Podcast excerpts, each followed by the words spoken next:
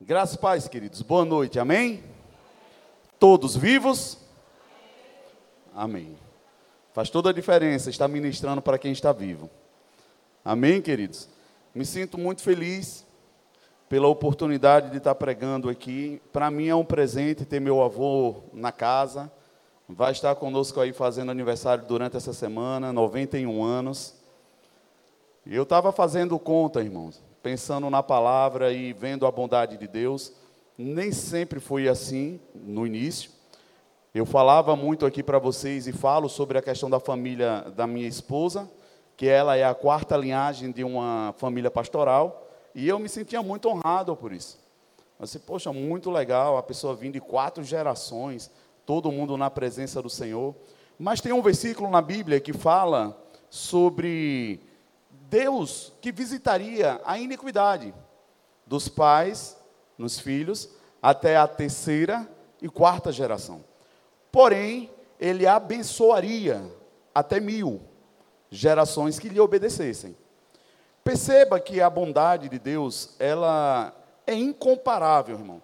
Não tem nem como a gente questionar quando se fala que ele corrigiria quatro, não que isso não possa se estender, Entenda que esse quatro que ele coloca é te dando uma capacidade de observação para que você entenda, discirna a sua raiz, por que, que coisas acontecem na sua vida. Deus está dizendo: olha para trás, olha para o teu pai, olha para a tua mãe, olha para o teu avô, observa. Isso está começando agora ou sempre aconteceu? Então Deus está te dizendo um campo de observação seguro para que você não busque longe o que pode estar perto.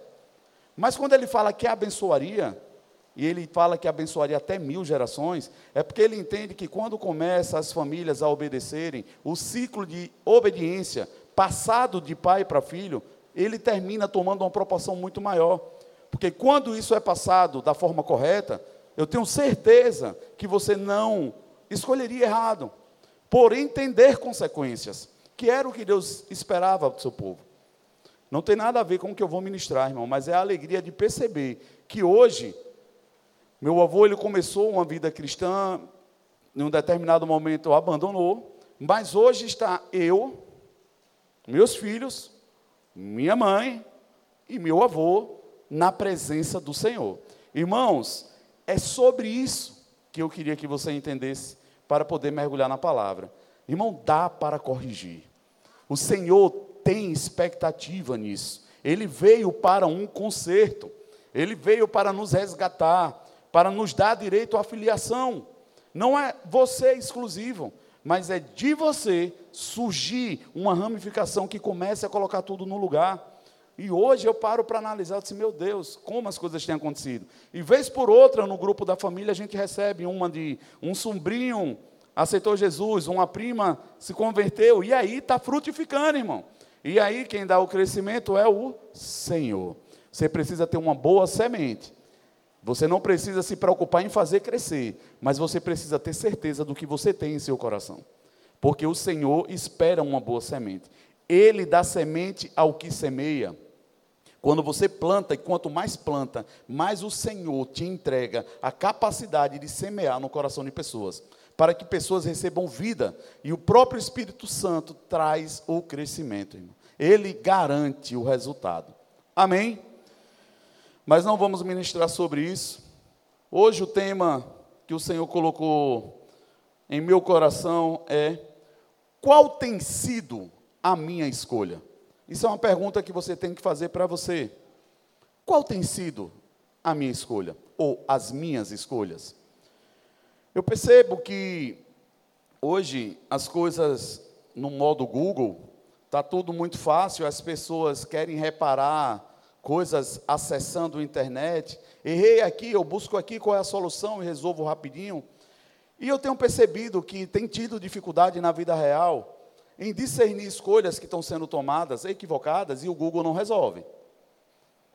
O Google não resolve, quando nós não discernimos aquilo que precisamos fazer na profundeza do que Deus espera, nós negligenciamos tamanha revelação do que o Espírito Santo espera. É muito difícil você olhar para uma pessoa que se diz ser filho de um Deus todo-poderoso, Criador do céu e da terra, entregando resultados ínfimos, coisinhas que não são nem percebidas. Hoje, para você discernir se realmente a pessoa é filho de Deus ou não, você precisa fazer muito esforço, né? porque não é uma obra evidente, não é algo que fica tão claro. E pensando nisso, tudo vem, queridos, de escolhas que nós fazemos. Tudo parte de uma escolha. E você vai perceber que Deus ele deixa na sua palavra decisões constantes, direções, sugestões para que você fizesse a sua escolha. Ele não tem interesse em que nós sejamos um robô. Não foi esse o propósito de Jesus ter vindo. Ele enviou Jesus para que nós nos tornássemos filhos, não robô. Deus ele não aceita a adoração de qualquer jeito, não porque ele é carrasco. Esse é um parâmetro humano nosso. Nós que recebemos qualquer coisa e achamos que estamos abafando, não, irmão. Nós deveríamos receber com alegria a verdade. E se você tivesse esse crivo de observação, você não daria a Deus qualquer coisa. Você entregaria a sua verdade também. Não porque todo mundo no ambiente está sendo motivado por uma música alegre ou emotiva, e você vai chorar também, dizer, está chorando por quê? Não, é porque eu lembrei de um relacionamento que eu tive, não tem nada a ver com o que Deus está querendo ministrar no coração da pessoa. A pessoa está completamente desconectada do que Deus está fazendo, simplesmente pelo fato de estar num ambiente que poderia ser alcançada, mas está tomando as escolhas erradas. E isso eu te afirmo, irmão. Não é porque nós chegamos aqui que nós vamos receber tudo o que Deus tem.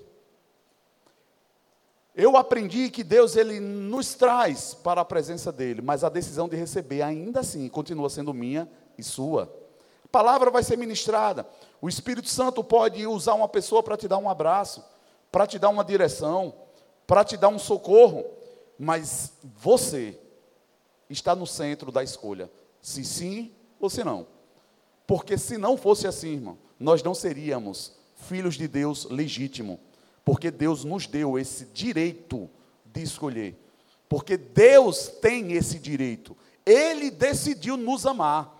Foi uma escolha de Deus. Ele decidiu enviar Jesus. Ele escolheu. Ele poderia ter dito: Quero todo mundo aqui de novo. E tudo isso ter acontecido. Mas ele decidiu ir por um caminho para demonstrar o quão especial eu e você somos. Você pensa desse jeito? O interessante é que se você não pensa desse jeito, talvez por isso que você não alcance o coração de algumas pessoas. Porque para alcançar o coração de algumas pessoas, você vai precisar trilhar caminhos que não são fáceis de ser trilhado. Vai exigir muito. É necessário uma escolha que não é tão fácil de se tomar às vezes. O melhor caminho para Deus, na minha opinião, era ele ter instalado o dedo, ter feito todo mundo voltar para o céu. Aniquilava Satanás e estava tudo certo e botava o plano para funcionar de novo. Mas não, ele esperou, teve uma ideia, a ideia perfeita chamada Jesus. Ele decidiu entregar o seu filho. A palavra fala que aprovou ao Senhor. Ele sentiu prazer em ter executado aquele plano da forma correta. O processo, irmão, é importante e precisa ser satisfatório para você, ainda que doloroso. Ainda que doloroso. Não ache que o melhor de Deus para você está no caminho de flores. Talvez você não tenha acessado o melhor de Deus ainda por falta de coragem de entender que o processo pode ser doloroso, mas a vitória é garantida. Nós queremos a vitória, mas não temos coragem de encarar algumas coisas. Porque é difícil, vai exigir de nós. Processo de maturidade, irmão, desafia qualquer um. Crescimento traz dor. Você precisa estar preparado para isso. Você está? Sim ou não? Só os vivos. Eu quero fazer uma pergunta que veio no meu coração antes de entrar no texto. Você se sente especial? Só quem se sente especial, levanta a mão. Você poderia dizer que você é um presente? Sim ou não? Para quem você tem se entregue? Já que você é tão especial e é um presente. Porque presente a gente dá para quem é especial também, sim ou não? Tem alguém ainda aqui que é especial? Você precisa entender que você é especial, você é um presente. Não se dê a qualquer pessoa. E não ache que isso é evangelho. porque o próprio Senhor disse: não dê pérolas aos porcos. Não dê. Então não venha com essa de, mas é porque eu estou numa luta para tentar evangelizar. Caminho contrário do que Deus faz. Não vai ter favor de Deus. Favor de Deus nós temos quando caminhamos na obediência do que Ele fala. Então, se você é presente, entregue-se de uma forma consciente. Por isso que você pode se lançar na presença de Deus, porque Ele te vê como um presente, Ele te vê como especial, e Ele jamais vai desprezar a sua entrega. Talvez nós nos entregamos para situações, pessoas, e queremos esse retorno que só Deus pode dar. Porque pessoas ou circunstâncias que não reconhecem você na sua profundeza de especial que você é, não vão te valorizar. Amém, irmão? Eu queria que você abrisse a palavra do Senhor comigo em Gênesis, no capítulo 12, a partir do verso 1.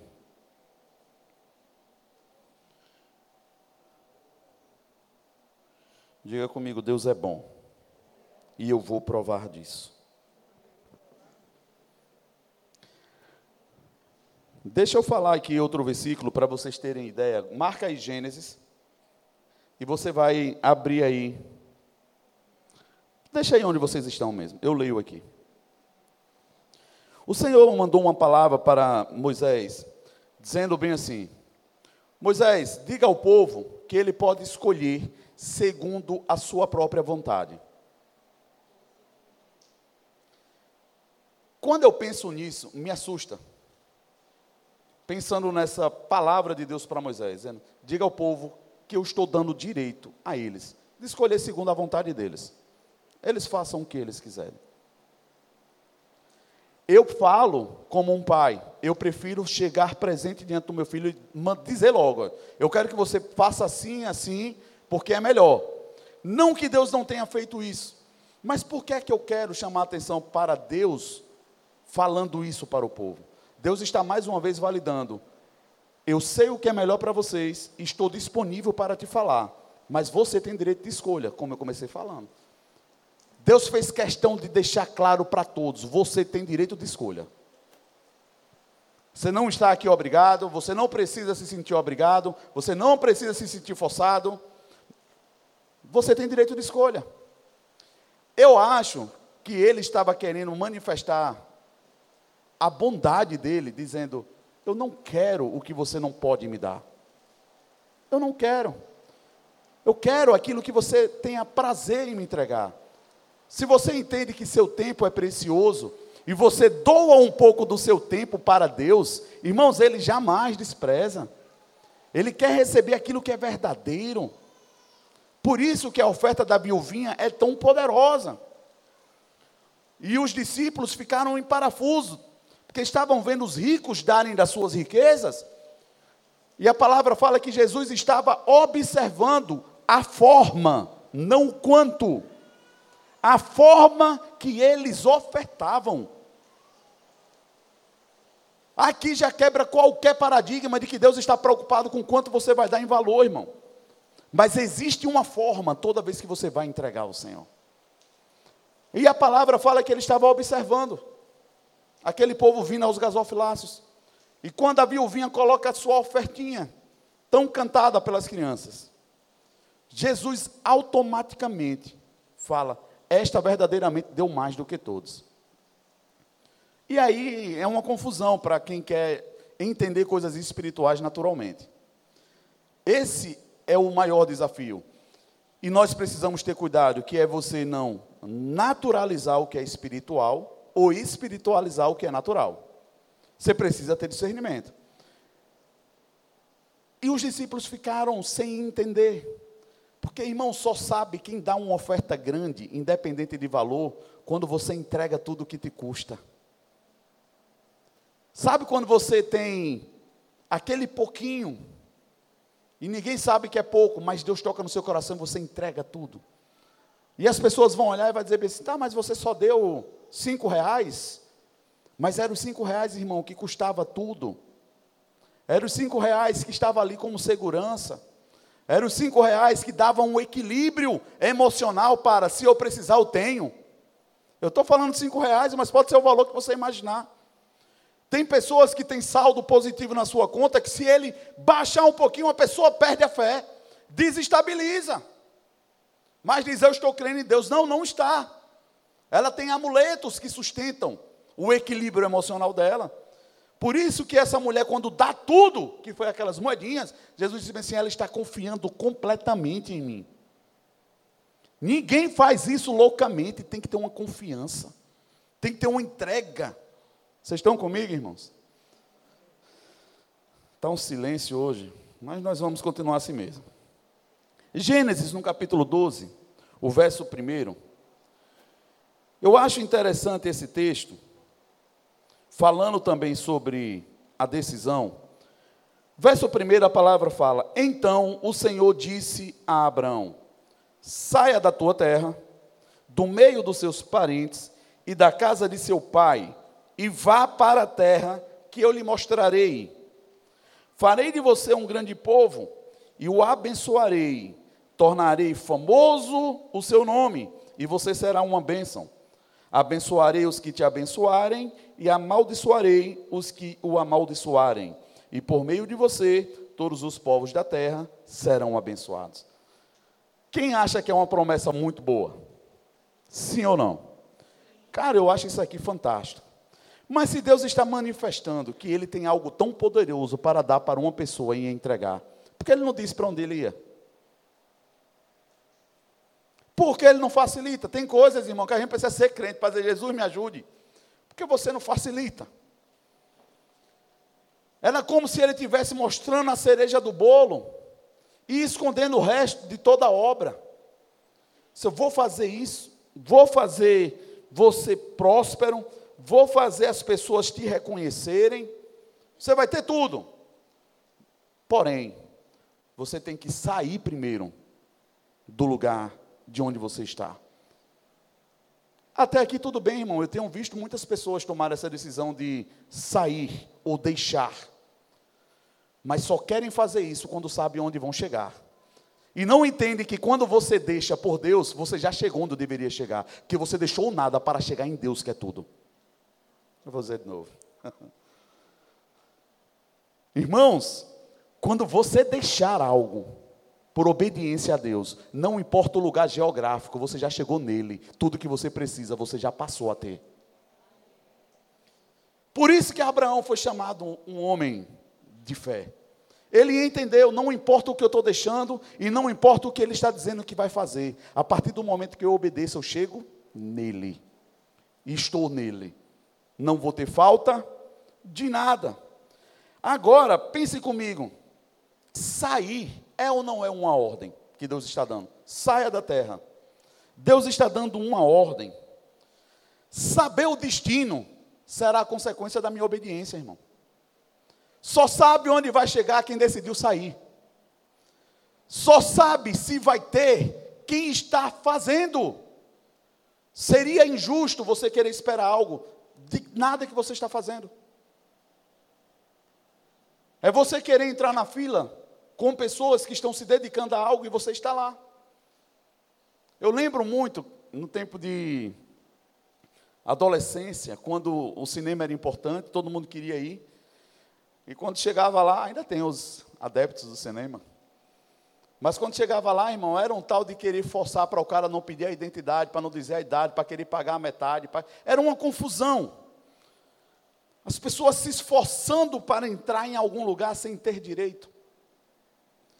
É a maior loucura que eu penso que nós cometemos como ser humano, é estar errado e reclamar quando é corrigido pelo erro. É ter consciência plena do erro e ser corrigido e achar ruim a correção. Pense comigo, irmão, se isso tem cabimento.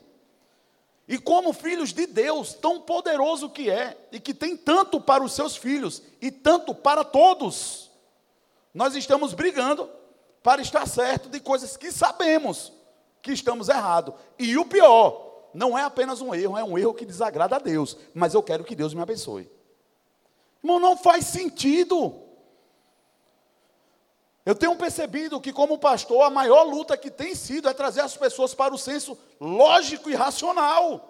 Porque parece que a mente das pessoas foram abduzida. Você primeiro tem que chamar a alma, o entendimento da pessoa para o corpo, para você falar a pessoa. Porque senão você fala para a pessoa, da pessoa, e ela ainda vai dizer que é mentira. E aqui Deus está falando com Abraão, dizendo: sai da tua terra e da tua parentela. Tem uma promessa para fazer com você.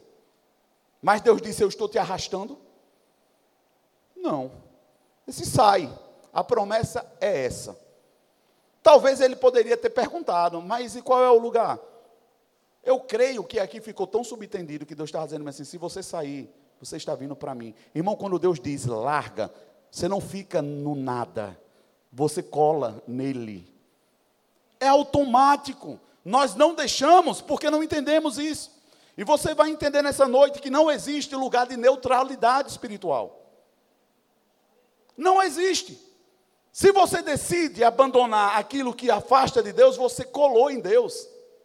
Você não ficou solto em um lugar que não sabia onde era, esperando alguém lá se interessar por você e te pegar. Não, irmão. É automático, como é automático a sua decisão em fé. O processo é contínuo. Mas tem coisas que são espirituais que é automático. Tipo salvação. Por que, que muitos entram em parafuso sobre salvação? Porque a pessoa erra, erra, erra, faz tudo errado. Aí quando chega na igreja, a gente pensa assim: quem quer aceitar Jesus? Eu penso que deveria ser uma decisão que todo mundo deveria fazer. Até porque Jesus não fez mal para ninguém, ele só faz bem. Mas tem gente que mesmo assim recusa, mas enfim. As pessoas não entendem como elas podem ter errado tanto tem escolhido tantas coisas erradas, e ser apresentado Jesus como aquele que pode solucionar a minha vida, e para fazer isso apenas eu preciso crer no meu coração e confessar. Como essas coisas acontecem? Não é lógico, aí eu entro em parafuso. Se não, mas será que funciona? Será que eu nasci de novo mesmo? Será que eu sou de Deus? Será que as coisas estão acontecendo? Por quê?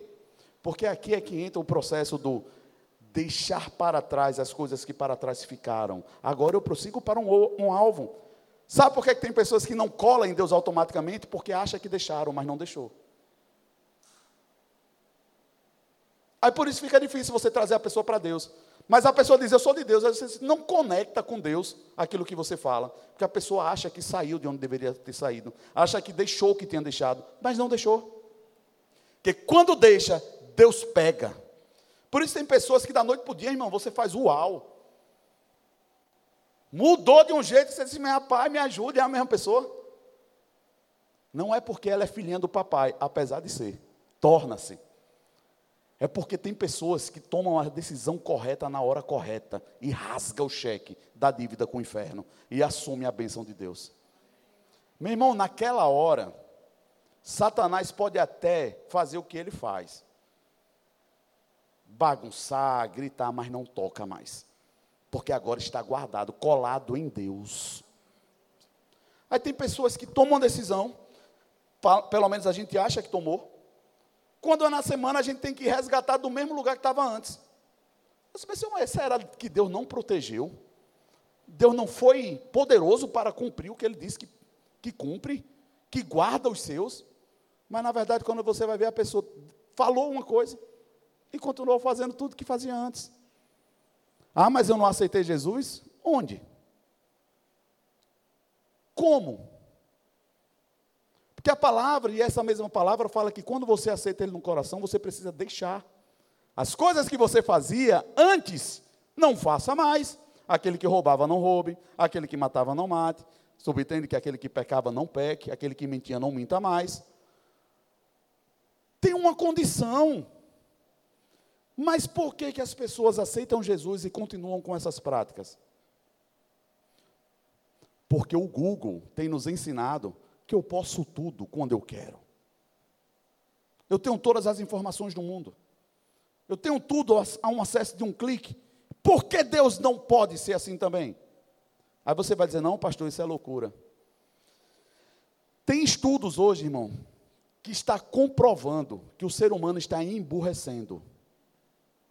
Irmão, você vai conversar com pessoas, as pessoas não conseguem construir mais uma frase direito. As pessoas parecem que estão feitos zumbis, literalmente. E agora não é mais a igreja que está falando, é a ciência. Os neurônios estão sendo destruídos. Sabe por quê? Porque os neurônios são necessários para que as sinapses sejam feitas. A cada ideia e entendimento que você tem, uma sinapse é criada. As coisas vão se conectando, por isso que é uma ramificação. Mas se você não está mais pensando, você não precisa mais disso. Você está recebendo as informações, você está emborrecendo. Aí quando você vai buscar a fonte, você não sabe onde está. Porque você não teve sacrifício para ter. Você não pensou, você não racionalizou aquilo. Você não envolveu-se com aquilo. Aí a pessoa, na hora da emoção, sentiu um arrepio, disse: Eu quero aceitar Jesus. Quando sai, não sabe nem o que fez, para quem, por quê. Aí vai fazer dez apelos, a pessoa vai aceitar dez vezes, e nenhuma das dez, se brincar, aceita. Muda a vida. Porque não sabe a escolha que está tomando. Quando os pais se reuniam para ensinar os filhos a lei, eu já falei sobre isso aqui. Crianças, homens com 12 anos e meninas com 13, era obrigado conhecer toda a lei. E isso não fazia dos pais um carrasco. Irmão, você sabe o que é você acessar os cinco primeiros livros da Bíblia aqui na mente, sem você dar um Google? Se eu brincar e perguntar a você cinco versículos completos, eu acho que você não vai saber. Me perdoe se souber, e os que sabem. Agora imagine uma criança que nós temos como aqueles que não sabem nada. Eles precisavam, sabe por que eles precisavam? Porque eles seriam julgados por isso. Se eles falhassem a partir de 12 anos de idade em uma conduta moral da lei, eles seriam apedrejados, dependendo da fatalidade que fosse causada. Os pais demonstravam amor ensinando. Hoje os pais demonstram amor pagando. Os pais gastavam tempo ensinando, porque sabia que se o filho faltasse com um dever moral, seria morto. Escolhas, diga comigo, escolhas. Você concorda comigo que ninguém começa a caminhar ou vai para uma jornada sem ao menos ter decidido o destino? Agora nós podemos sair em direção ao nada? Também, sim ou não? Mas isso também é uma decisão? Sim. Ficar parado, eu me isento de tomar uma decisão? Me ajude, gente. Não. Ficar parado é uma decisão. Ou seja, não tem para onde ir, você está escolhendo. Não engane-se, porque você está ficando parado, achando que você não está escolhendo. Não, você está escolhendo não ir. Se o comando for para ir sem saber para onde está indo, e você não vai, você está escolhendo não ir. Se você escolhe sem saber para onde está indo, você está escolhendo. Abraão escolheu obedecer, mesmo sem saber para onde estava indo. Ele sabia com quem estava indo, não para onde. Irmão, não importa para onde você está indo, o seu destino não é necessariamente o céu, é Deus. Você precisa saber com quem você está andando, quem está com você. Essa história de querer saber para onde eu vou, o que é que eu vou ganhar, isso é carnal. Carnal. Carnalidade pura. Hedonismo, prazer pelo prazer. Eu quero saber se para mim é vantajoso. Se não, não faço. Irmãos, segura aí na cadeira quem é casado, mas eu vou falar uma coisa para você. Cuidado com as desculpas que são dadas em nome de algo que é devido. Desculpas dadas em algo que é devido. A Bíblia fala que quando a mulher está com um homem e é casado, entram em dívidas um com o outro. A mulher dá ao marido o que é devido e o marido à mulher o que é devido. Devido é dívida. Está devendo. Certo? Mas aí, como a gente está acostumado ao banco ligar a gente sai bloqueando os números, né? Aí a gente bloqueia daqueles que estão ligando para as pessoas erradas, porque eu nunca vi o que é isso. É tanto, eu queria falar com José, com Rafael, com Cristina, assim, meu irmão, esse número nunca foi de ninguém. É meu há mais de 15 anos. Tem ninguém com esse número, não. Então, aí a pessoa começa a bloquear. Cuidado para não bloquear o que não deveria, e você deveria ter acesso. Se a ligação, meu irmão, da bênção de alguns vier de São Paulo, ele perdeu a bênção, ele não vai atender. Ele não vai atender pensando que é cobrança.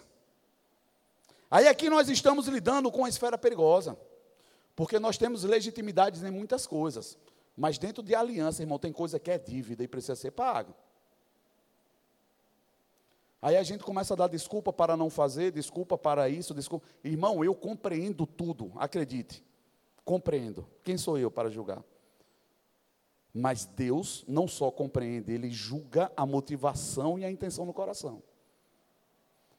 Funcionou quando a gente estava em casa e dizia para a mãe: Eu não vou hoje para a escola que eu estou com dor de cabeça. A mãe não tem como saber se está ou não. Febre tem. Coloca a mão e vê se está quente. Mas dor de cabeça você tem como saber? Me ajude, gente. Não tem. Tem coisas que nós vamos falar que não tem como saber. E eu também não posso julgar. Mas lembre, irmão, se nós dizemos que somos de Deus, Deus julga a motivação ele sonda a intenção do coração. Uma coisa é você dever a alguém e você ter caráter e nobreza e dizer: estou demitido, estou sem condições, não posso fazer um acordo. Irmão, como crente, você não precisa ser dono de banco, ter dinheiro, mas você tem que ter caráter. De pelo menos chegar e dizer: eu vou resolver, eu vou pagar, eu vou me organizar.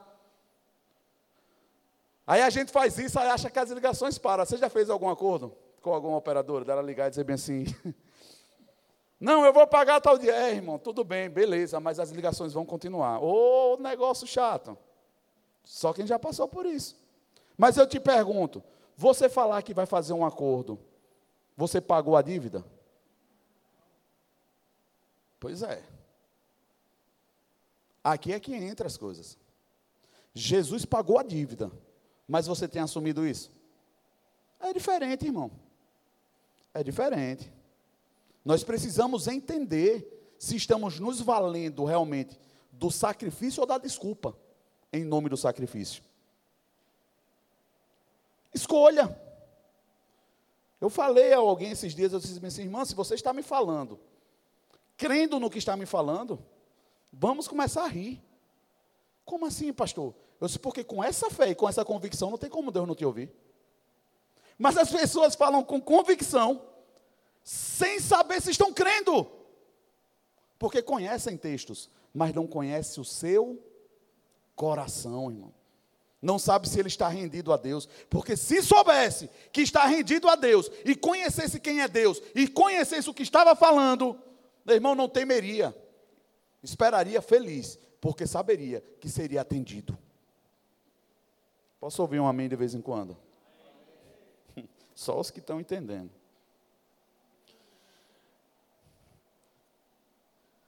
Eu quero que você abra comigo, por favor, em João 14, o verso 6.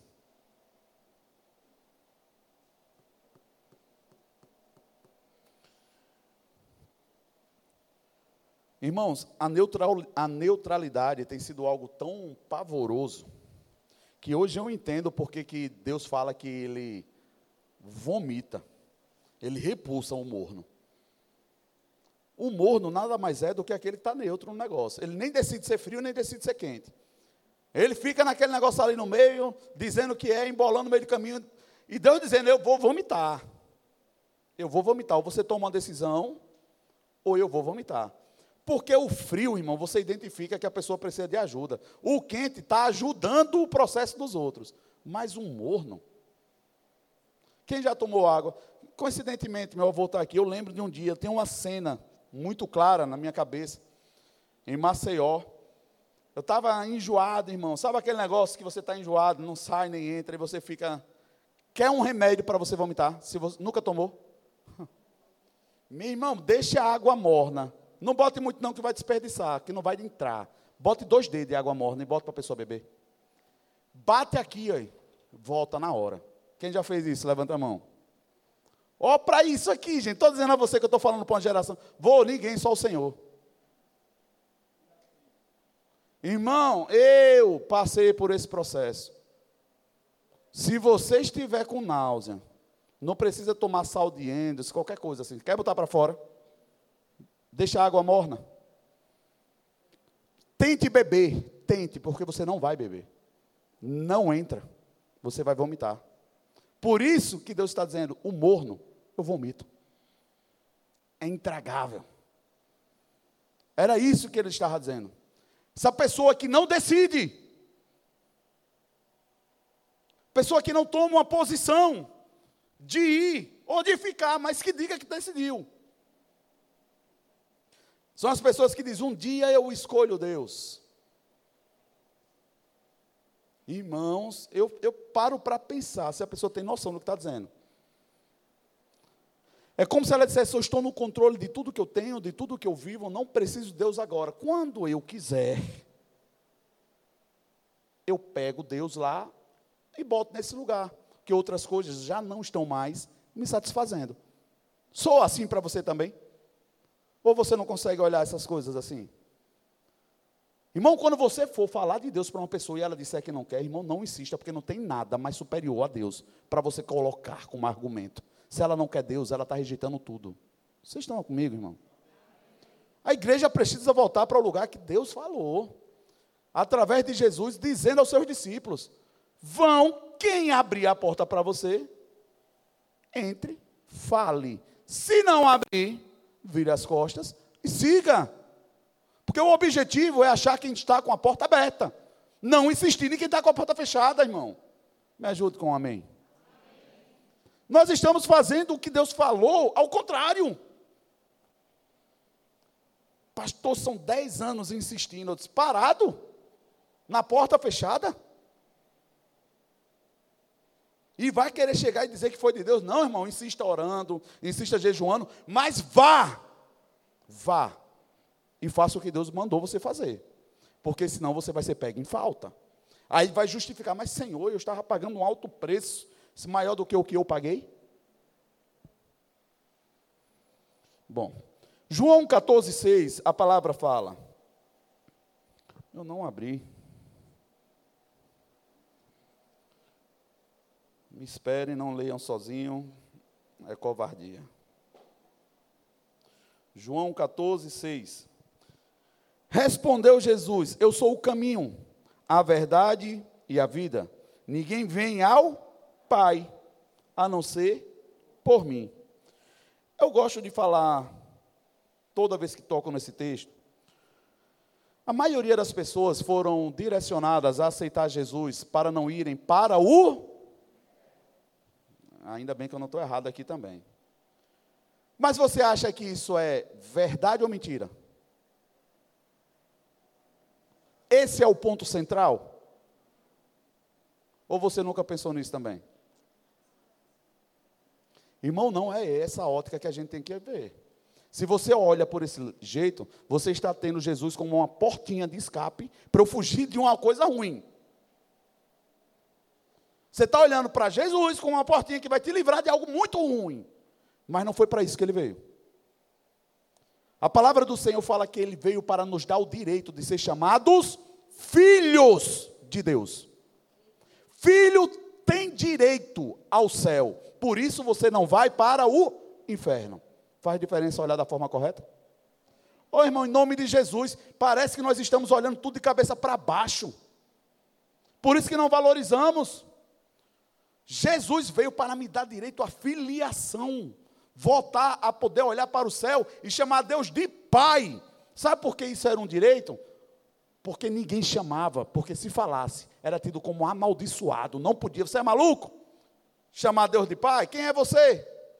Por isso que Jesus podia fazer o milagre que fosse, todo mundo aplaudia. Quando ele dizia Pai, o povo queria matar ele. Se você é doido, você é filho de Deus aonde? Quem é você? Porque a briga estava, não era se vai para o céu ou para o inferno, irmão. A luta aqui é voltar a ser filho de Deus. É você ter entendimento de que você é filho. Irmão, até uma pessoa que não teve a oportunidade de conhecer o pai, mas sabe o nome dele. Se você perguntar, você é filho de quem? Ele vai dizer, fulano de tal e ciclano de tal. Filiação é o que norteia a vida de uma pessoa.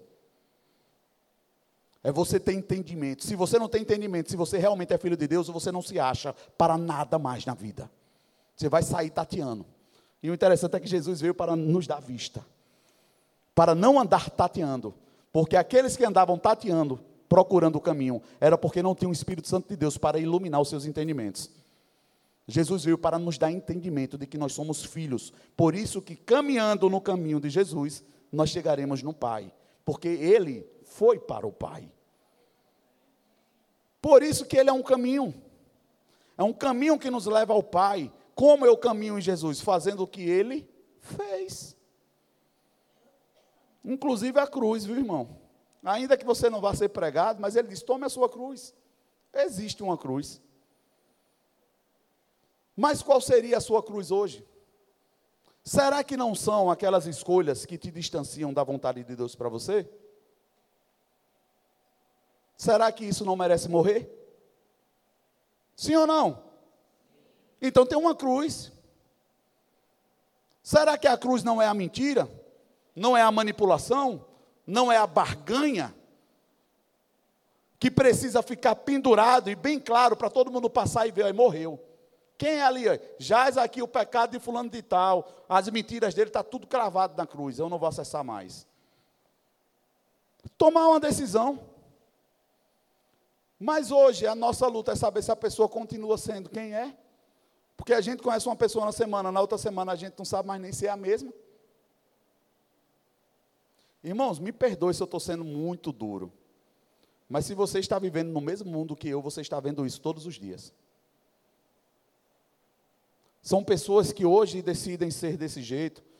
Aí quando é no outro dia, a pessoa já não é mais nada daquilo. Que agora se descobriu ser outra pessoa. Aí agora a pessoa já não é mais isso, agora já se descobriu ser outra coisa. O que é que ela está dizendo para mim? Ela não tem identidade. Ela não sabe quem ela é. Por isso que essas pessoas, nós precisamos chorar, irmão. Tem misericórdia, porque eu Estou olhando para uma pessoa que não sabe nem quem é o pai. Órfãos. Desesperado, querendo coisas para se sentir amados, buscando estar na onda do movimento de onde tem mais holofortes e caminhando a passos largos para a destruição. E o pior de tudo, escolhendo. Porque estão escolhendo. Ô pastor, mas e Deus vai julgar, mesmo sem a pessoa saber que não era tão bom assim o que ela estava escolhendo, você acha que vai ou não? Me ajude, gente. Não, estou vendo só dois falando, eu acho. Tem a dúvida disso, não, vai, viu? Porque a Bíblia, a própria palavra fala: o meu povo perece por, perece. Perece. Ele já está dizendo, vai perecer. Por falta de conhecimento. Ele não está dizendo talvez. Ele está dizendo, o meu povo perece por falta de conhecimento. Sabe por quê? Porque quando você faz parte do povo, o conhecimento está disponível através de Jesus. Já está no pacote. Se você não está acessando o conhecimento, é porque você está escolhendo e eu não querer. Vocês estão comigo? Ô pastor, então ainda posso mudar de time, desistir de estar nesse time, porque já que eu vou ser julgado, pode também. É só ir para o outro lado do time mas já entra sabendo também que o destino é o mesmo. Porque vida só em Deus. Apesar de que os cientistas estão querendo resgatar toda a possibilidade de dizer que eles estão gerando vida, eles estão fazendo isso, vão descongelar fulano de tal que está congelado há não sei quanto tempo, e vão ressuscitar e vão fazer irmão. Eles vão dar de cara com Deus vivo e todo poderoso. E aí, irmão, é onde a loucura visita a mente de um ser humano. É quando ele olhar nos olhos de Deus, que nem Paulo, dizer bem assim: cai, moço, cai, cai do cavalo. Quando uma pessoa insistir em atropelar a obra de Deus, vai ser atropelada. Eu só estou esperando, irmão. Comece a perceber daqui para frente, muita gente alta começar a cair do cavalo, morrendo assim. Não vai ser poucos. E eu estou falando como profeta de Deus, porque chegou o tempo Deus vai começar a julgar posições altas para mostrar que Ele é o mesmo, quem decidir insistir contra a obra de Deus vai começar a cair. O temor vai visitar, irmão, a igreja. Porque Deus vai dar oportunidade nesses últimos dias, o coração ser aquecido de novo, para dizer: vou acalmar as águas, para deixar você decidir de novo, é sim ou não? Quem tem ouvidos para ouvir, ouça. Irmãos, eu quero falar agora sobre algumas possibilidades que são colocadas por Deus para nós. Quando ele fala sobre o caminho, ele está dizendo que há um processo a ser percorrido. Esse é só um caminho. Não pense que esse caminho é só para te levar ao Pai. É um caminho que dentro desse caminho está proposto eu amadurecer, eu crescer, aprender. Mas as pessoas acham que eu estou em Jesus, está visualizando o céu. Não, irmão, é um caminho. Porque este mesmo que se intitula como um caminho, ele fala que eu sou a porta. E às vezes, aqui, isso aqui eu acho que é engraçado. Satanás embaraça o entendimento das pessoas. Porque a pessoa aceita Jesus, a Bíblia fala que você foi transportado do reino das trevas, do império das trevas, para o reino do filho do seu amor. Isso é um fato. Mas sendo que você acessou o reino através de Jesus, ou seja, você entrou na porta. A partir daí, você vai caminhar em Jesus. Aí as pessoas aceitam e acham que tudo vai mudar. Não, tem que caminhar. Tem que caminhar para poder amadurecer, tem que caminhar para poder consertar, tem que caminhar para ter direito de voltar nos lugares que você foi seduzido e enganado e escolheu sem saber. Agora, com os olhos abertos, você voltar lá, olhar na cara do diabo e dizer: Agora eu não quero mais você. Cancelo. Ou você acha que não é assim? Irmão, deixa eu te falar uma coisa. Antes de verdadeiramente você ir para Deus, você vai voltar com Jesus para lugares que você precisa consertar. Eu vou dizer de novo. Não tente apressar os passos. Quando você aceitar Jesus, primeira coisa que começa a acontecer é ele te dando capacidade e habilidade de voltar e consertar o que você precisa consertar para poder você ir para Deus. Mas as pessoas aceitam Jesus, vou fazer a obra. Que obra, irmão? A obra é você, sou eu. A obra é você ter o orgulho. Como eu acabei de falar aqui, de olhar para meu avô e lembrar assim, meu Deus, quatro gerações diante do Senhor. Quatro.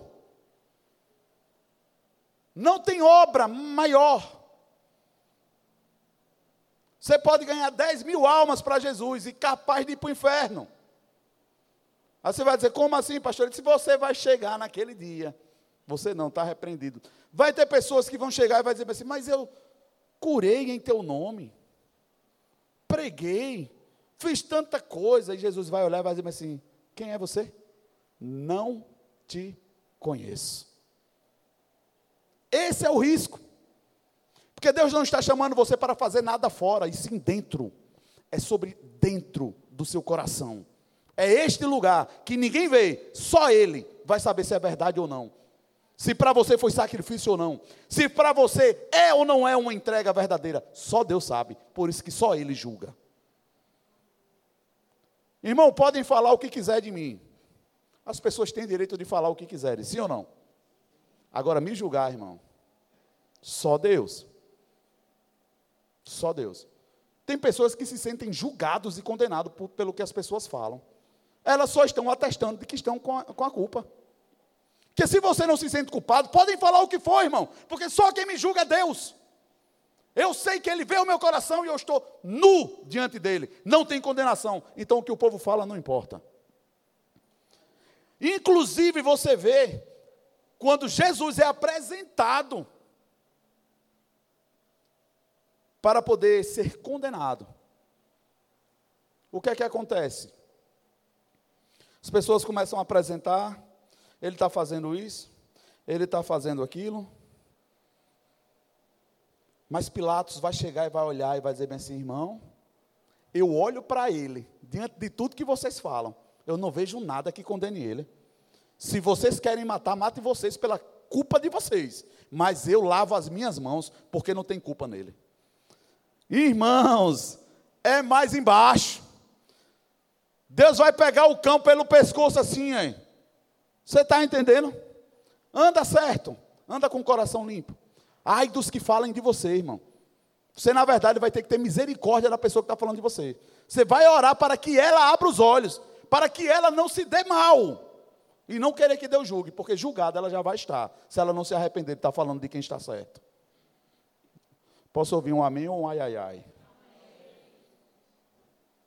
Não se preocupe com isso, não, irmão. Se preocupe em estar com o seu coração limpo diante de Deus. Essa é a sua escolha diária. A cruz faz parte das pessoas falarem. Teve pessoas que receberam um milagre, estava caminhando com Jesus enquanto ele estava dando pão, mas na hora que ele estava indo para ser crucificado, cuspiram e jogaram pedra nele. É normal, diga comigo, é normal.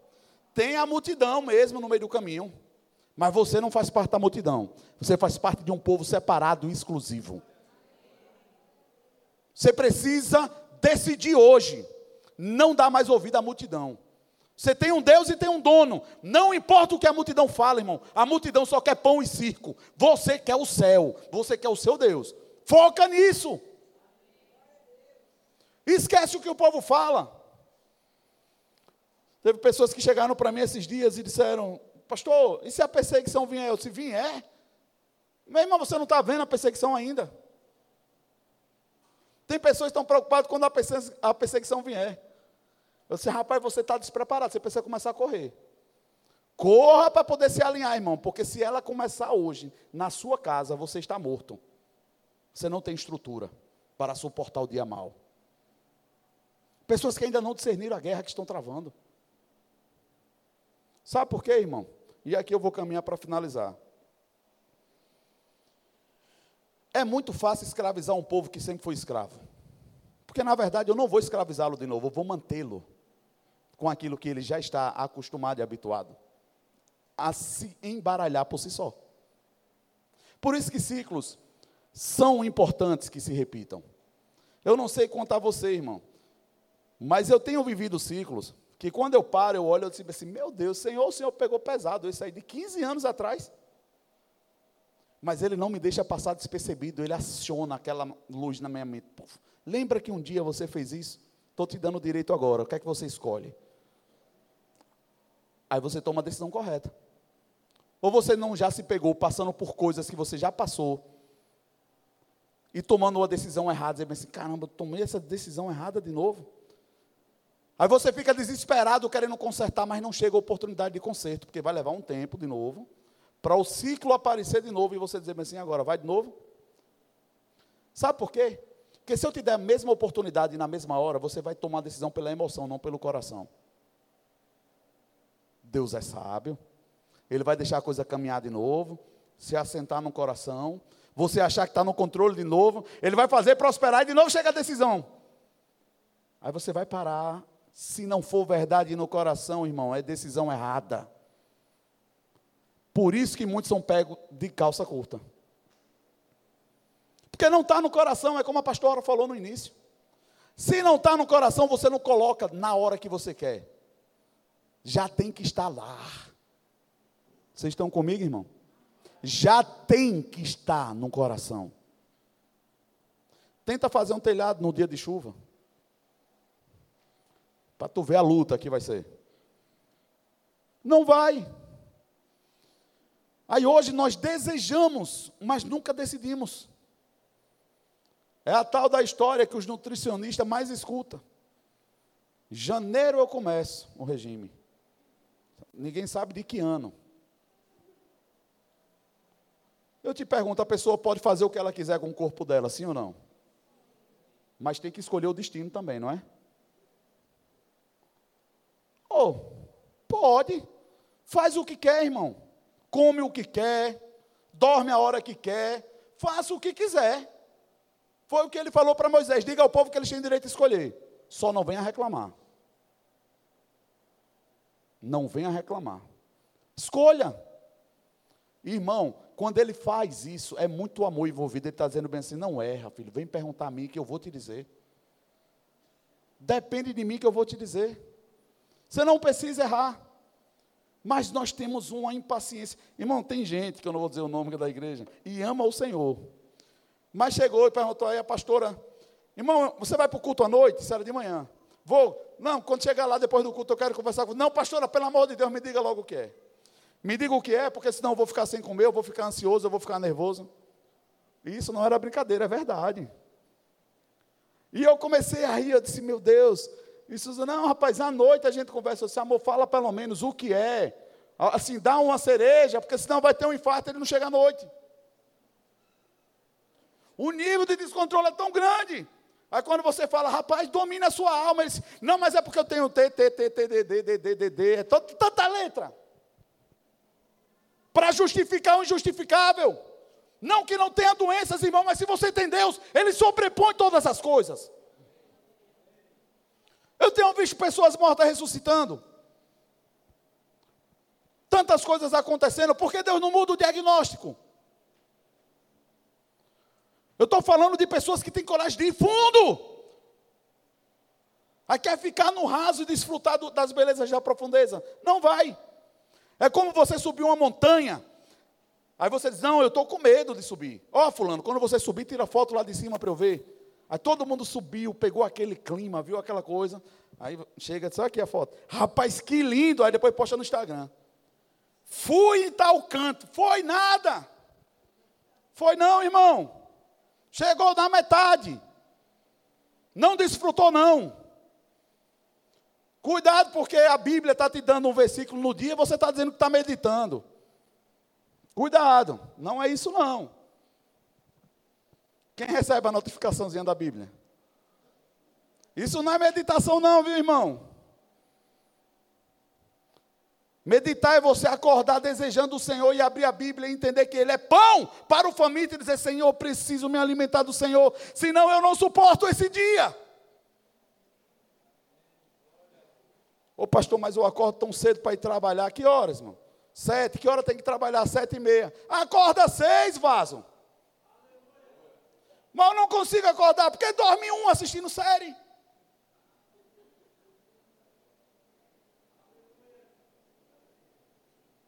Eu vou parar, porque o negócio está indo para um caminho errado. Irmão, tem coisas que nós estamos perdendo por negligência. Tem coisas que era pequeno para resolver. Esses dias eu fui arrumar o quarto de Iago. Aí eu cheguei lá e não lembrava, confesso para vocês que não lembrava. Ajeitei o quarto dele todinho, coloquei o computador, deixei tudo bonitinho, tudo alinhadinho, Magno penduradinho, do jeito que eu gostaria que estivesse. Fio enrolado, que nem eu faço para o Senhor, irmão. Fiz no dengo. Depois só escutei o zum, zum, zum dele com a mãe. Aí lá vem ele com o notebook. Ah, mas é porque papai não consertou a tomada que já tem um ano que está quebrada. Eu disse, eita, é mesmo, né? Entendi. Eu estou, estou errado, irmão? Sim ou não? Sim. Não adianta você preparar tudo se no final das contas você não der a condição verdadeira para a pessoa usufruir. Foi só superficial. Na mesma hora aquilo foi um soco no estômago, eu peguei a ferramenta tudinho, suei feito um pano de cuscuz, porque um pino de uma tomada tinha enganchado lá dentro. Aí eu saí arrancando tudo para poder desobstruir, para uma tomada poder ter acesso de novo. Quando eu terminei, que eu coloquei a tomada que acendeu a luz, eu Toma aí, você não é maior do que eu. E saí com aquela cara de vitória, não falei nada para ele, eu fui tomar banho. Quando ele voltou, mamãe, funcionou, disse. Glória a Deus, galardão completo. É, irmão, vá até o fim. Vá até o fim, não se perca no meio do caminho, não, porque a gente diz, fiz tudo tão bonito, o abençoado nem viu. Vá até o fim, não perca a oportunidade, não. Satanás está nos roubando com coisa pouca. É porque nós imaginamos que na hora que chegar o cara já vai dar o um sorriso. Não, irmão. Vai demorar, vai levar umas quatro ou cinco horas para ele acordar na vida. Está dormindo ainda. Vai olhar, vai enxergar, e a mulher jogando o cabelo, pescoço quase quebrando já, coitada. Aí o cara vai olhar ainda vai dizer, rapaz, tem uma coisa diferente você. Eu não sei o que é. Aí dá vontade de pegar pelo garguelo mesmo. Mas não perca a sua bênção, irmã. Ele não precisa ser evidente. Se você quer que ele veja mais rápido, diga: gostou do cabelo? Oh, meu Deus, que dificuldade que tem.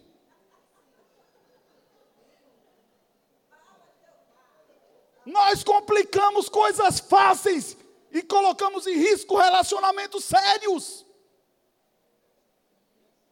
Porque não conseguimos nos comunicar direito.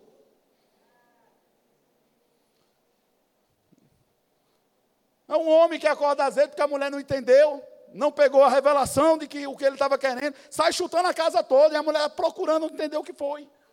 Porque ele não sabe abrir a boca. O louvor pode subir, eu vou parar, porque senão não. É. Irmãos, quem tem carro vai entender isso. Quanto custa uma bieleta de um carro natural, é, comum, popular? Diga aí, Magno. 50, quanto custa um amortecedor?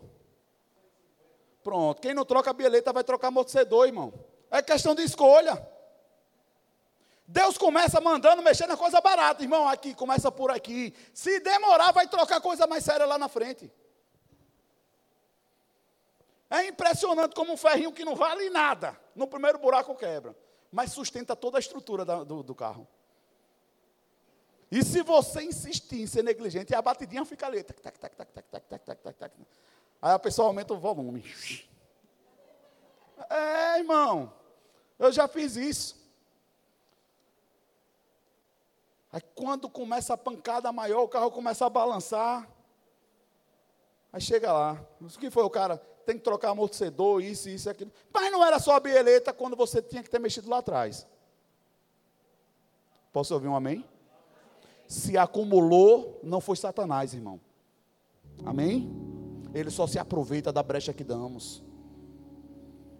Ele está se aproveitando o tempo todinho. Nós estamos escolhendo errado. Escolhendo perder Quantas noites poderíamos ter dormido sorrindo? Quantas?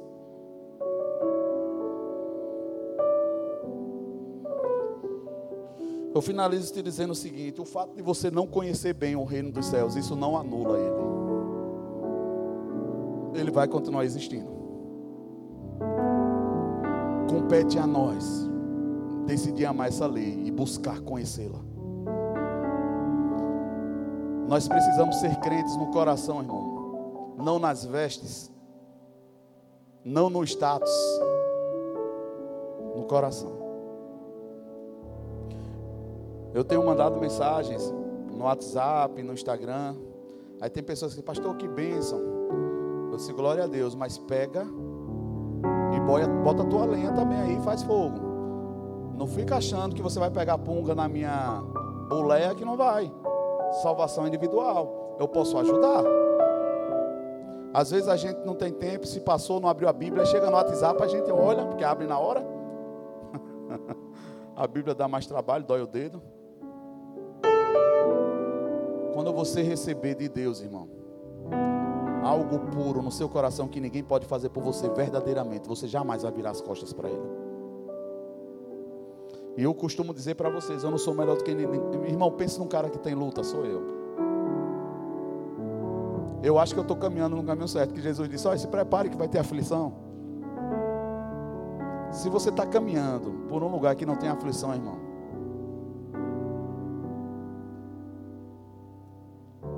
dos dois, um. Ou você não está no mundo como cristão, ou você é do mundo. Mas se for cristão no mundo, ele disse: terão aflições, mas tenham bom ânimo. Aí vem para cá para dizer: não, mas é por falta disso, é por falta daquilo, não tem isso, não tem aquilo. Tem fôlego dentro do seu pulmão? Tem. Louve ao Senhor. Pega esse fôlego e para de murmurar e grita: glória a Deus. Começa com essas verdades. Nem sempre fui pastor, e se eu soubesse do currículo todo, eu também não teria aceitado. Graças a Deus por isso, irmão. Que ele não me disse. E hoje eu vejo muita gente dizendo, mas eu quero ser pastor. Se quer, irmão, que Deus continue mantendo isso vivo no seu coração. E que Ele não te revele os segredos que nós passamos, só quando você já estiver lá. É, irmão. Que as pessoas olham, é tudo muito bonitinho, né? É lindo a gente colocar a mão na cabeça de um paralítico, levanta e anda em nome de Jesus. Uau, que unção de Deus! É dele. Mas o desejo dele está no meu coração de olhar para um preso, para um paralítico e ficar em pé. O desejo tem que estar no meu coração também, segundo o coração de Deus. Se você não deseja que Deus deseja, não ore. Não engane as pessoas. Agora, se aquilo queimar no seu coração, como queima no coração de Deus, irmão, não é sobre você, é sobre Deus. Bota a mão de Senhor, eu estou na terra, Ele está na terra, o Senhor está no céu, mas o Senhor está em mim. Canaliza para Ele a vida. Era isso que Jesus fazia, irmão. Quando ele chega diante de Lázaro, tudo cheirando a morto, aquela agonia, um chororô. Ele olha para um lado, para o outro e disse: Pai, eu sei que o Senhor sempre me ouve, mas eles estão na dúvida ainda, para que eles saibam que o Senhor me ouve. E ele falando isso para todo mundo ouvir. Disse: Lázaro, vem para fora. Ô oh, irmão, pense na agonia que não foi naquele lugar. Eu acho que teve gente que correu com medo, teve gente que chorou, desmaiou. Deve ter sido uma agonia. Mas uma coisa ficou clara: rapaz, Deus ouve ele mesmo. Deus ouve. Vocês estão entendendo? No final, o que é que importa? É a pessoa olhar para você e não dizer fulano, é dizer assim, Deus está nele. Deus fala com ele. Deus obedece ele. Entenda o obedecer. Mas é isso. E vou te dar a última chave. Quer saber se é uma pessoa de Deus? Olha as obras dela. As suas obras, irmão, diz a quem você adora. São as suas obras. Por isso que ele falou o tempo todinho que os frutos mostrariam a árvore. Quando você vê uma pessoa se esforçando muito para mostrar que é algo, ela na verdade não é. Não é ainda.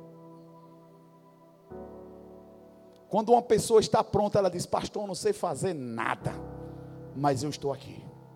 Sei lá para o quê, mas eu não, não posso não fazer parte disso, porque Deus mudou a minha história. É assim. A pessoa começa expondo-se, matar algo, não escolhendo. Como você vai escolher se você ainda não sabe para onde está indo? Porque Ele só vai te mostrar a tua terra. Quando você decidir começar a caminhar, começa servindo, começa ajudando. Enquanto você decidir deixar, você começar a caminhar, você vai encontrar o lugar que Ele tem para você. Como você vai ser responsável por algo de alguém se você ainda não é responsável por algo que é seu? Não vai.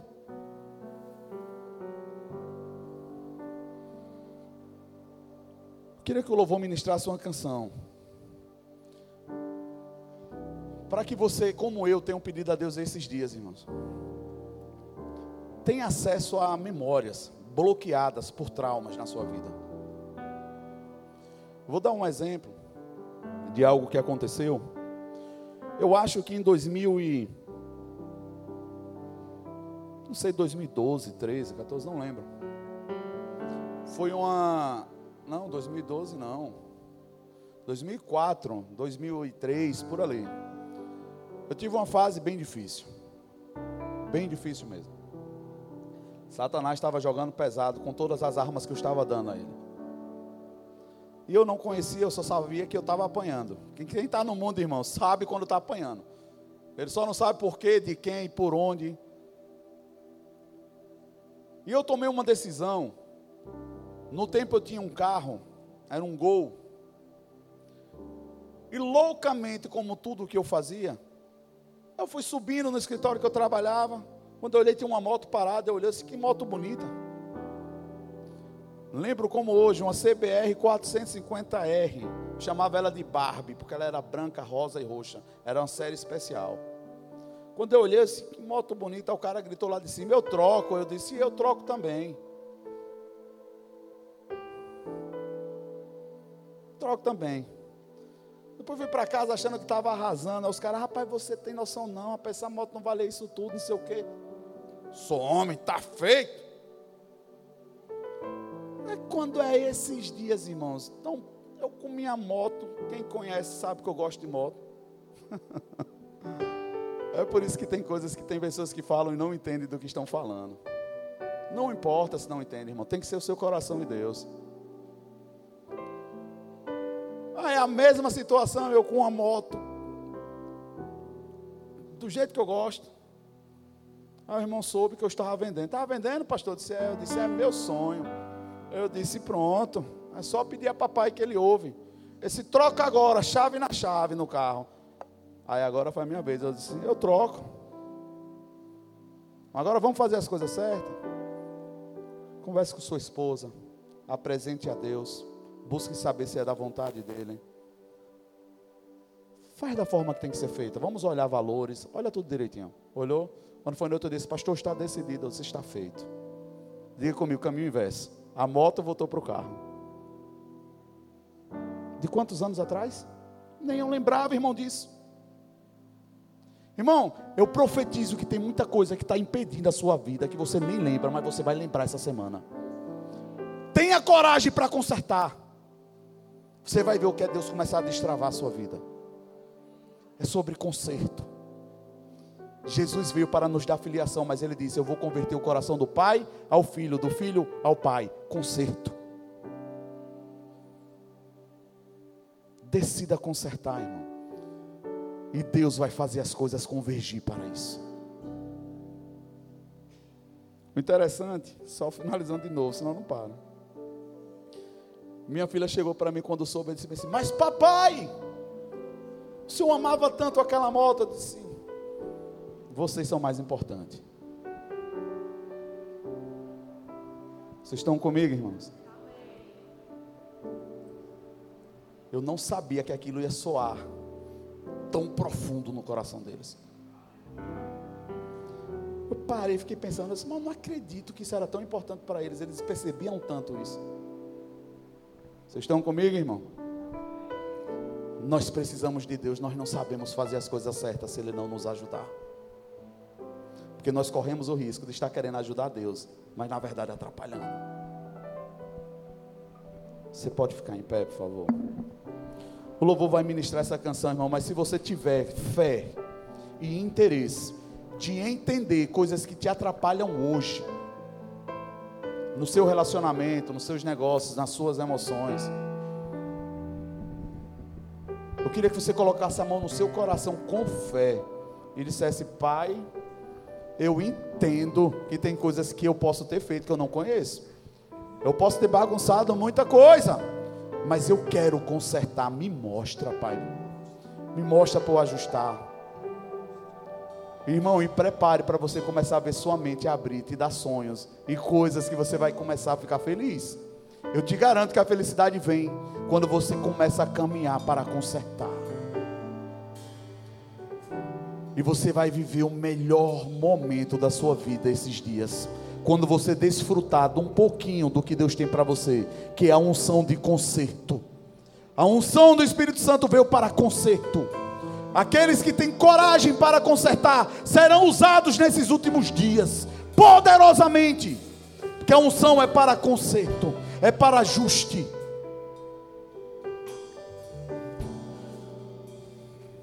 O louvor vai ministrar, irmão. Não se espante se você já não começar a ter visões agora. Em nome de Jesus.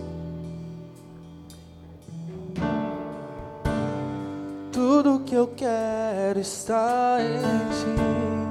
Toda a minha vida eu entrego. Pois não há outro além de ti tudo que eu possa conquistar não se compara a tua presença. Se tem alguém aqui que não tem uma aliança com o Senhor e quer fazer isso hoje, vou pedir que você venha aqui na frente. Eu quero orar por você. Dias vão e em meu coração só aumenta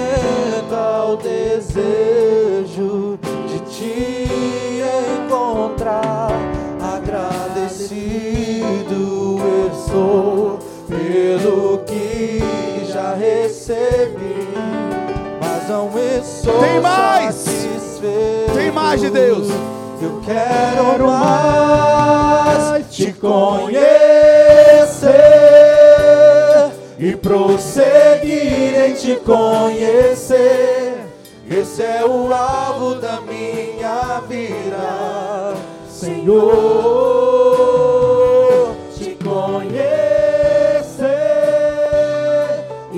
E prosseguir em te conhecer. É tudo que eu quero pra minha vida, Senhor.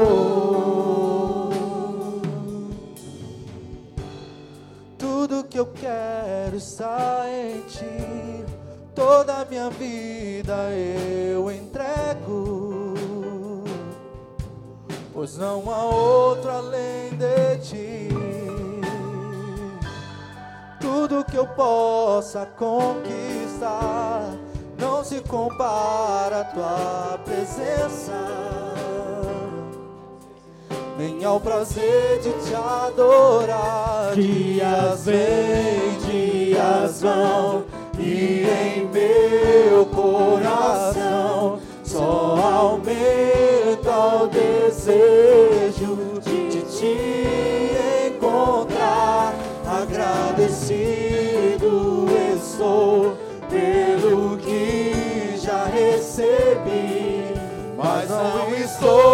satisfeito.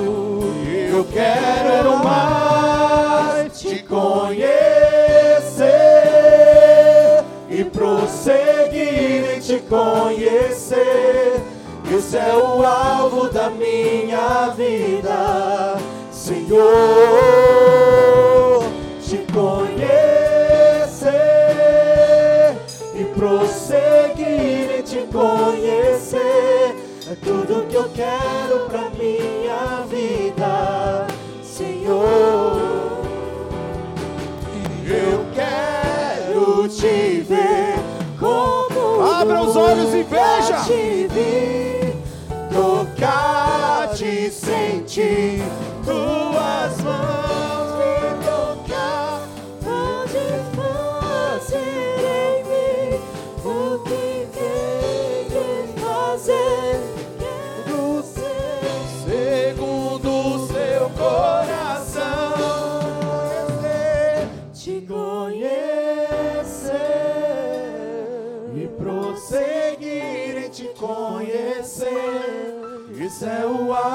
Da minha vida, Senhor. Te conhecer e prosseguir em te conhecer. É tudo que eu quero pra minha vida, Senhor. Aleluia. Eu queria mais uma vez, ainda todos com os olhos fechados, fazer esse convite de novo. Se há alguém em nosso meio que nunca fez uma aliança com o Senhor em seu coração, nunca decidiu confiar a sua vida e entregar-se por completo a Ele, por medo, por falta de informação, mas hoje você entendeu que é apenas a porta de entrada a porta de entrada para a vida. E você está nesse lugar e você quer dizer sim a Jesus. Eu quero que no seu lugar você dê um sinal com a sua mão.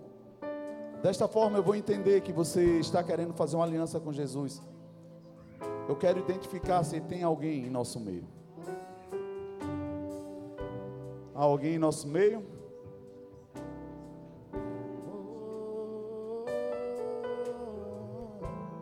Todos salvos? Amém. Você está levantando sua mão? É isso? Eu vejo a mão de vocês. O culto foi para vocês.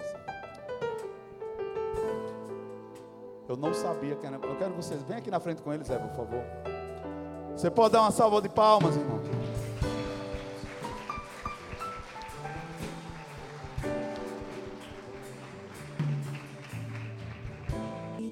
Eu vou contar até três. E no três vocês vão virar para lá, certo? É. Um, dois, três. Essa é a família que o Senhor está entregando para cuidar de vocês. Vocês não vão caminhar sozinhos, não precisa caminhar só.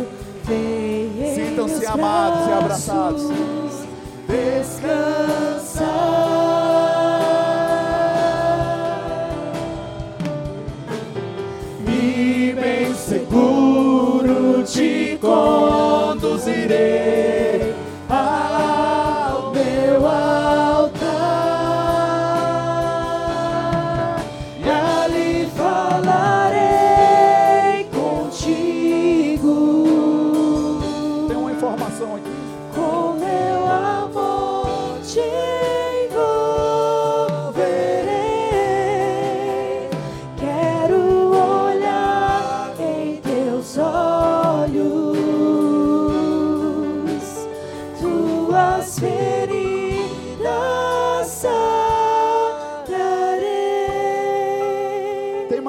informação aqui que eu não tinha visto. Vandriele, é isso? Seu nome? Irmãos, é o aniversário da nossa mais nova irmã. É isso? Eu queria que você não saísse sem dar um abraço. Eles estão passando por um momento difícil. E como igreja nós vamos chorar a dor deles. Nós vamos chorar a dor deles. Eu não preciso abrir isso. Quem tiver interesse e eles quiserem, vocês podem procurar. Mas eles estavam atravessando por um momento difícil, porque agora não vão mais só.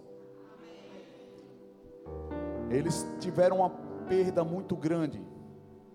Mas Deus está acrescentando vida. Vocês não vão ficar órfãos, vocês têm uma família para caminhar junto.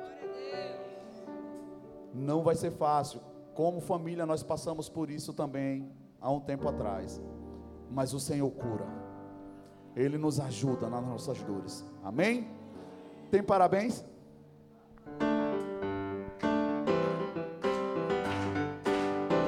Parabéns pra você nessa data querida. Muitas felicidades,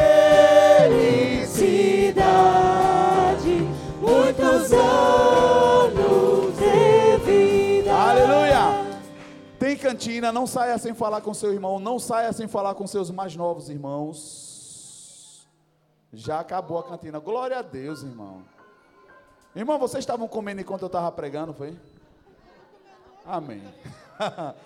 Estenda suas mãos para cá, nós vamos encerrar, vou dar a bênção. Pai, eu te dou graças, Senhor, por tudo aquilo que o Senhor tem feito em nosso meio. Nós reconhecemos, Pai, que nada podemos fazer se o Senhor não fizer em nós. Nós te damos graças pela tua bondade, pela tua fidelidade. Eu te agradeço por cada um dos meus irmãos, Pai, que chegaram aqui e foram alimentados. Receberam a tua palavra, Pai, para mais uma semana.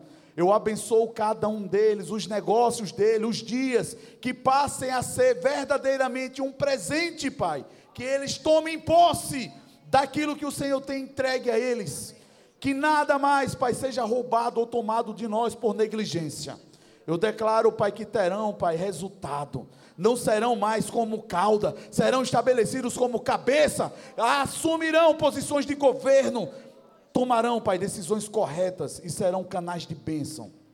Porque eu sei que o Senhor é poderoso para fazer e que o amor de Deus, o nosso Pai, que a graça salvadora do nosso Senhor Jesus Cristo, que as doces e santas consolações do Espírito Santo de Deus, seja com a sua vida, com a sua casa, com a sua família, e que você saia daqui certo de que o seu Deus é com você em tudo o que precisar, em nome de Jesus. Dê uma salva de palmas ao Senhor, abraça seu irmão e vá para casa certo de que o seu Pai é por você em nome de Jesus.